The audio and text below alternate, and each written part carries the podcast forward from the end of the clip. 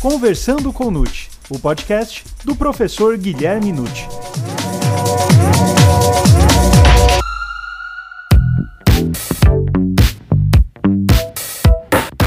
Olá, sejam muito bem-vindos a mais um episódio do podcast Conversando com Nute. Você sabe o que são medidas assecuratórias? O que é preciso para o juiz decretar o sequestro? E como se utiliza o arresto e a especialização de hipoteca legal? Meu nome é Gustavo Rodrigues e essas e outras questões serão respondidas agora, pois está começando o Conversando com Nute, o podcast do professor Guilherme Nute.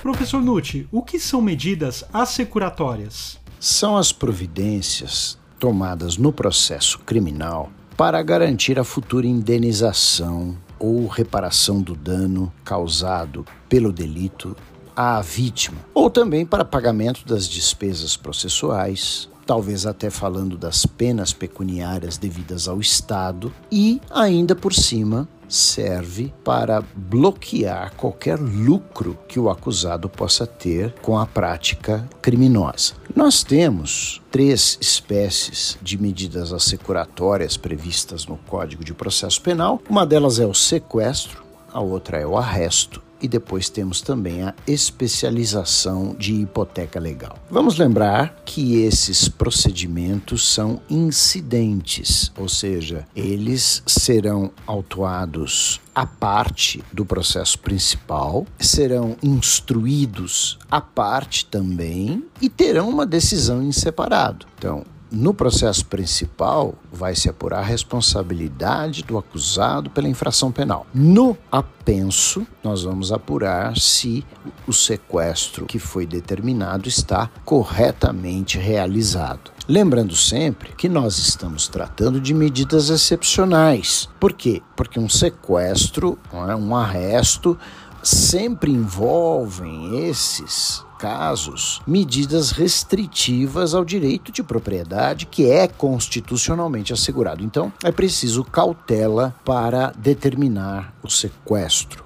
E professor Nucci, onde se situa o sequestro nesse cenário? Conforme preceitua o artigo 125 do Código de Processo Penal, caberá sequestro dos bens imóveis quando esses bens forem adquiridos pelo indiciado, leia-se também aí acusado, com os proventos da infração, ainda que tenham sido transferidos à terceira pessoa. Então, o sequestro ele representa aqui uma medida assecuratória consistente em reter aqueles bens imóveis do indiciado, móveis também, mas estamos aqui enfocando os imóveis, mesmo que estejam em poder de terceiros, mesmo uma pessoa jurídica, quando forem adquiridos com o proveito da infração, para que eles não se percam, é? para que eles não sejam vendidos, revendidos e aí não se consegue mais saber o paradeiro do verdadeiro dono. E aí, nessa cadeia de vendas, nós acabamos chegando, sem dúvida nenhuma, em alguém que adquiriu de boa fé e não podemos tirar o imóvel dessa pessoa. Então, antes que esse bem seja transferido, é preciso sequestrá-lo, significa torná-lo indisponível. É essa a ideia. É?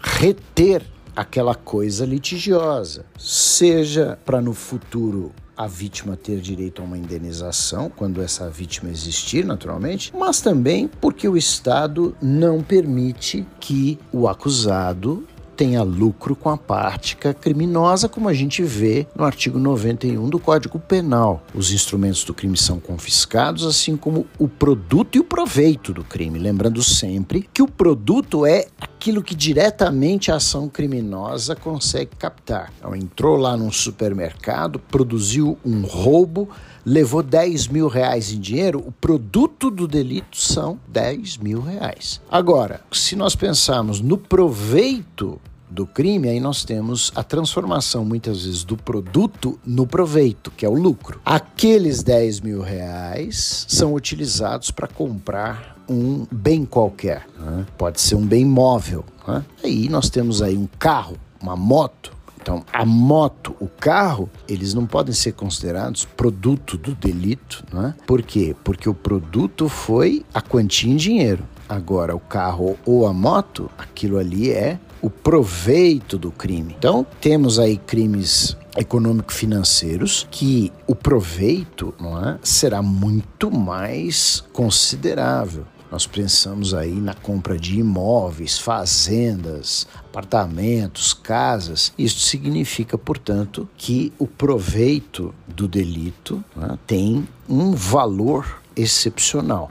E isso o Estado vai tomar. Ou porque não permite o lucro com o crime, ou porque é preciso indenizar eventualmente uma vítima.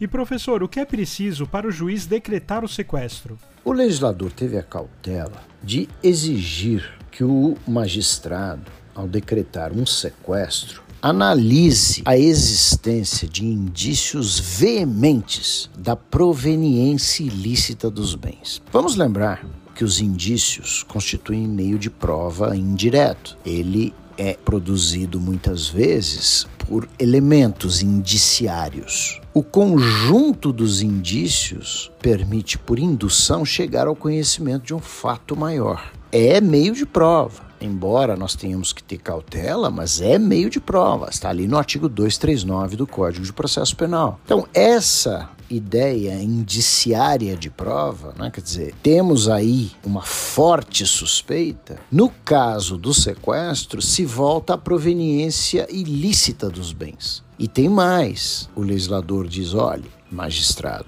é preciso que essa prova indiciária seja veemente, forte, intensa, diferente de outros cenários quando a gente vê na lei processual penal a exigência, por exemplo, né, de indícios suficientes de autoria. Para quê? Para receber uma denúncia, para decretar uma prisão preventiva, para a pronúncia de um acusado, nós falamos indícios suficientes. Agora, para tomar patrimônio alheio, aí nós vamos exigir um pouco mais de que uma mera suficiência, nós vamos exigir veemência mas não veemência necessariamente de materialidade e autoria, porque isso está sendo apurado no processo principal. Nós estamos exigindo aqui uma intensidade em relação ao que? A origem ilícita dos bens. Eu sei que vocês poderão dizer, puxa, mas muitas vezes essa prova indiciária veemente pode se confundir um pouco com a autoria e materialidade do crime principal ali que está sendo apurado. É verdade. Mas nem sempre é tão é, é, unida a situação do sequestro com a prova do crime praticado. Vejam, quando se apura, por exemplo, um tráfico de drogas, o traficante muitas vezes não tem renda lícita, não tem declaração de bens, não tem absolutamente nenhum emprego a demonstrar ao juízo, mas tem uma quantidade impressionante de propriedades, móveis e imóveis. Então, o que se tem ali é uma clareza tão grande em relação ao que? A origem ilícita desses bens. Não tem causa nenhuma. Então, não é tão difícil nós chegarmos aos chamados indícios veementes de origem ilícita dos bens. Agora, se aquele traficante depois vai ser absolvido por falta de provas ou vai ser condenado por um crime diferenciado, aí é outro problema. Mas naquele momento nós teríamos o que? A prova indiciária forte para privar a mobilidade, o manejo daqueles bens. E professor, o sequestro admite que tipo de defesa?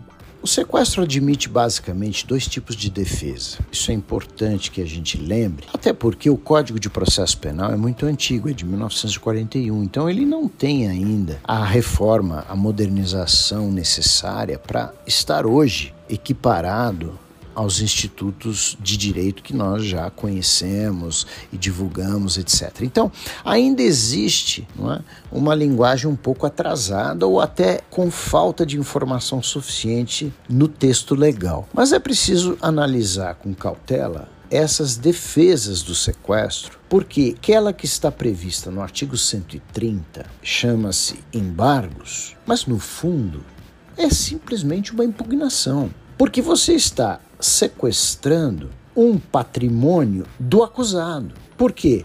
Porque está aparentemente nítida a origem ilícita, que aquele patrimônio veio de um proveito de crime. Ora, esse acusado não é um terceiro qualquer estranho, ele é o próprio interessado. Então, esses embargos, na verdade, constituem contestação, constituem uma impugnação, dizendo não é verdade que esse bem que foi sequestrado adveio do delito pelo qual estão me acusando. Essa é a defesa. E também nós temos que ponderar que essa mesma defesa será feita pelo terceiro, mas também não é aquele terceiro completamente estranho, não. É o terceiro que adquiriu a título oneroso do acusado determinados bens. Esse terceiro também vai impugnar, dizendo: olha, é verdade, adquiri, mas eu estava de boa fé, não sabia que ele era acusado, não sabia que havia um crime por trás. Isso é importante. Até porque, se o terceiro tiver aí um imóvel que lhe foi doado a título gratuito pelo acusado, o Estado vai lá e confisca. Não tem nem o que discutir. Agora, se esse terceiro pagou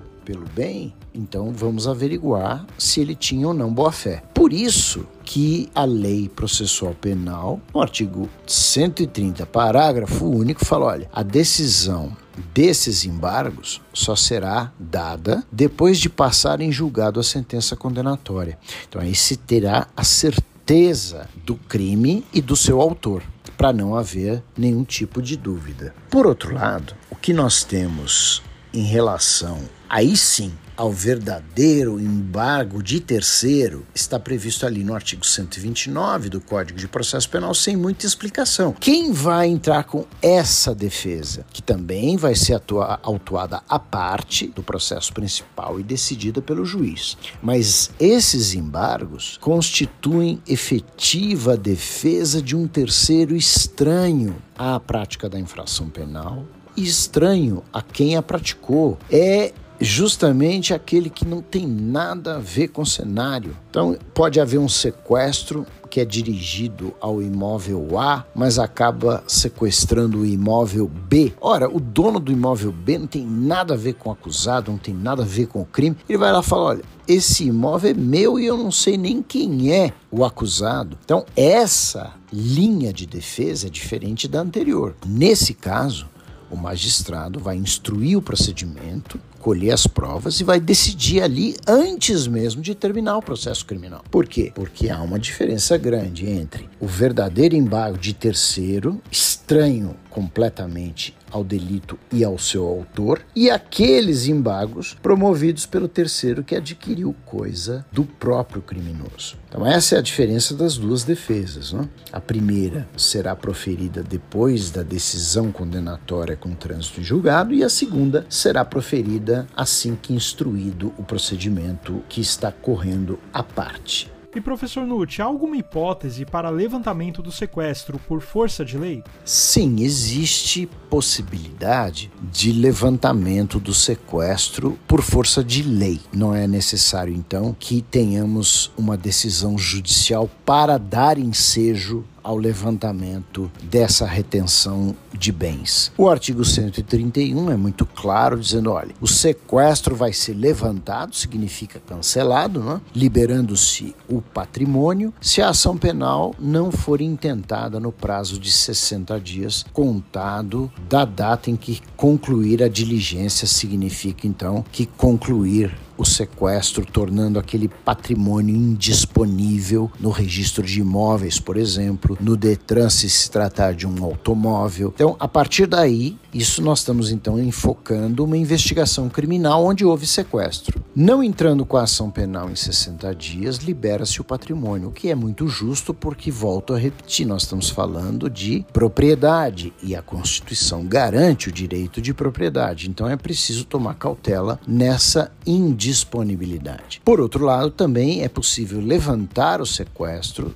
se o terceiro, aquele que comprou coisas onerosamente do acusado, prestar caução né, que assegure a reparação do dano em última análise. Então, eu posso dizer, olha, sequestrar aqui esse imóvel, mas quanto vale esse imóvel? Vale 100 mil? Está aqui 100 mil em dinheiro, eu deposito em juízo. Então, não há necessidade daquele imóvel permanecer indisponível. E a terceira possibilidade é o julgamento da questão principal, absolvendo o réu, com sentença transitada em julgado ou extinta a punibilidade, por exemplo, pela prescrição. Então, se nós não temos culpa formada no processo criminal principal, o sequestro do apenso ali vai cair. Então são três hipóteses que o sequestro vai ser levantado por força de lei. E outras naturalmente existem quando o magistrado concluir que aquele patrimônio não tem nada a ver com crime, quando concluir que há um terceiro totalmente de boa fé, ou quando há um terceiro completamente estranho, aí são,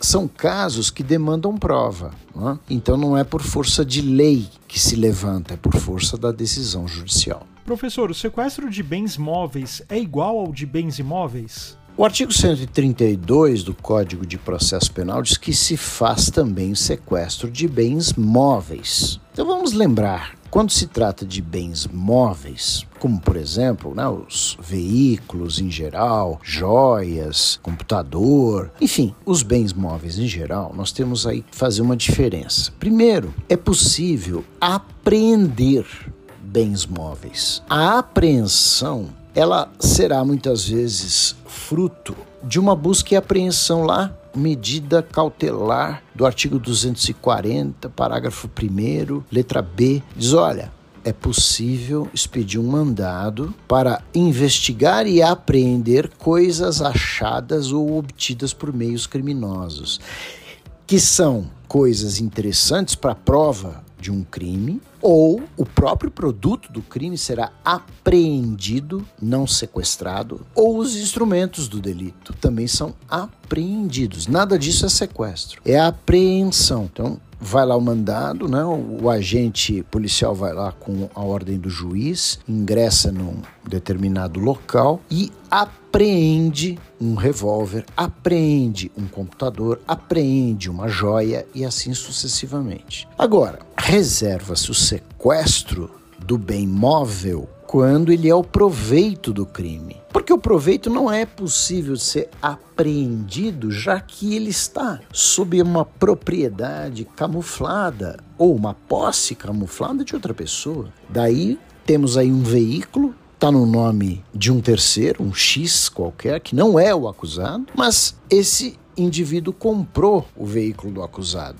Então vejam, não é uma apreensão. Por quê? Porque não é o produto do delito é o proveito.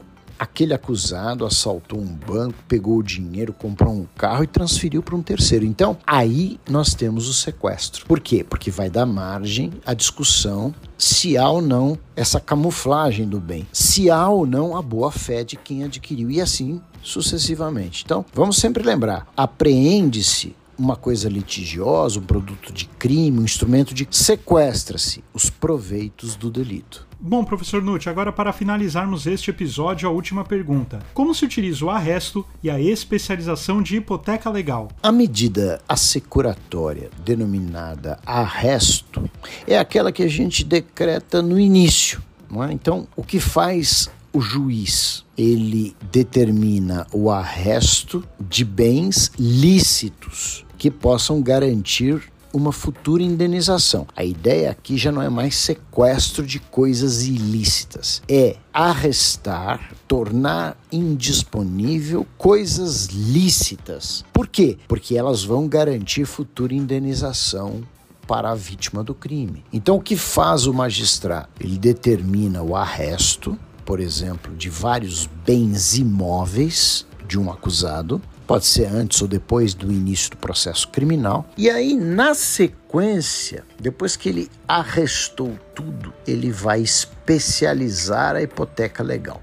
Lembremos o seguinte: por que, que se chama hipoteca legal? Porque é decorrente de lei, não é? Artigo 1489, inciso 3 do Código Civil. A lei confere hipoteca ao ofendido ou aos seus herdeiros sobre os imóveis do delinquente para satisfação do dano causado pelo delito e pagamento das despesas judiciais. Então, o que se faz, na verdade, olhe, é especializar a hipoteca. Em outras palavras, o juiz determina o arresto de cinco apartamentos pertencentes ao acusado. O que ele faz depois de ter mandado tornar indisponíveis esses imóveis é especializar qual deles ou quais vão ficar retidos e os outros serão liberados. Como ele faz isso? Ele arbitra um valor aproximado da indenização devida no futuro à vítima. Pode então nomear um perito para avaliar o imóvel e vamos imaginar que o juiz tenha calculado que aquela indenização para a vítima ficaria em torno de 100 mil reais. Fala: bom, para 100 mil reais eu tenho dois apartamentos aqui. Então ele torna especializada a hipoteca no imóvel número 1 um e no número 2. Os outros três caem fora e, consequentemente, são liberados para o acusado fazer deles o que bem quiser. É sempre relevante lembrar que a própria lei processual penal diz: olha, se o responsável pelo crime não possuir imóveis, serão arrestados bens móveis suscetíveis de penhora. Então, evidentemente que se forem arrestados bens móveis, não haverá necessidade de especialização de hipoteca legal, que é reservada aos imóveis. De toda maneira, lembrem sempre que o arresto será levantado ou a hipoteca será cancelada se houver absolvição do réu ou for julgada extinta a sua punibilidade.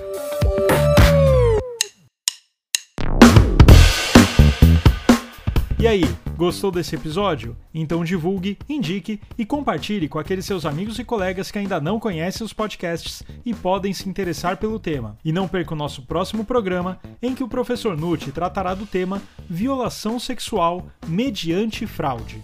E não deixe de acompanhar os episódios quinzenais do podcast Conversando com o Nutti. Até mais!